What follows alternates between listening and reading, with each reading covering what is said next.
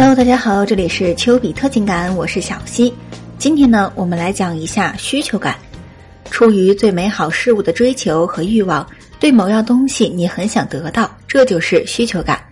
但是，当你对女生的需求感太强烈时，很容易造成对方的不适，使她刻意的远离你。今天呢，我们就来说一说跟女生相处时，男生最容易暴露的需求有哪些。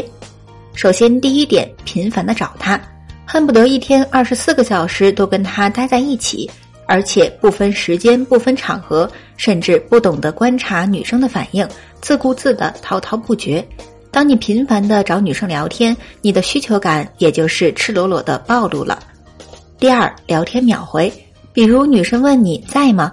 你马上会回复说在，有什么事儿？女生只发了一句话，你立刻回了四五句，表现出你很迫不及待的样子，会让女生感觉你时刻都在盯着她的聊天界面，过度的在意她的举动，对她的需求感明显增强。第三，有求必应，她每次遇到困难主动找你帮忙，你都会表现得非常热情，而且不管大事小事，你从来不推辞。需求感暴露之后，对你来说肯定是百害而无一利的。首先，刚追女生的时候，一般的男生都会使劲儿的刷存在感，这也许会适得其反。因为当你在跟女生表示好感时，女生的心就有所戒备了。如果你过早的暴露需求感，女生会怀疑你是否另有企图。其次，当你的需求感过高时，女生就会占领主动权，而将你处于被动的位置。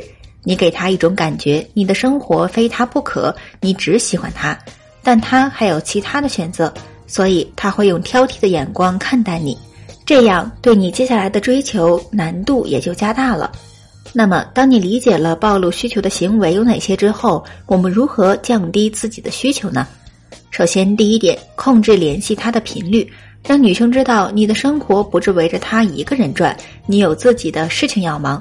这样，他也不会觉得你有什么企图，再继续排斥跟你聊天。第二，跟女生聊天时，适当的去否定她，不要以跪舔的语气跟女生聊天。相反，你可以适当的否定她。当你看到女生的缺点和不足时，你是可以适当的否定一下的。第三，转移注意力，你可以重拾自己想做却一直没有机会做的事情，发展新的兴趣爱好。比如说健身计划、看书、学一门技能等等。第四，提升自我价值。如果男生的价值低于女生，就会想要索取对方的价值，从而产生需求感。所以，想要降低需求感，还是要以提升个人魅力和价值为主，两个人的价值相互匹配。好了，以上就是全部的内容。如果你在追求女生、分手挽回上面有情感问题，或者想提升自己，都可以添加老师的微信。八七八七零五七九，专治各种感情疑难杂症。记住哦，老师的微信是八七八七零五七九。现在添加到微信的兄弟，我会根据你的具体情况进行一个一对一的分析和解答，并送你一份幽默聊天话术，先到先得哟。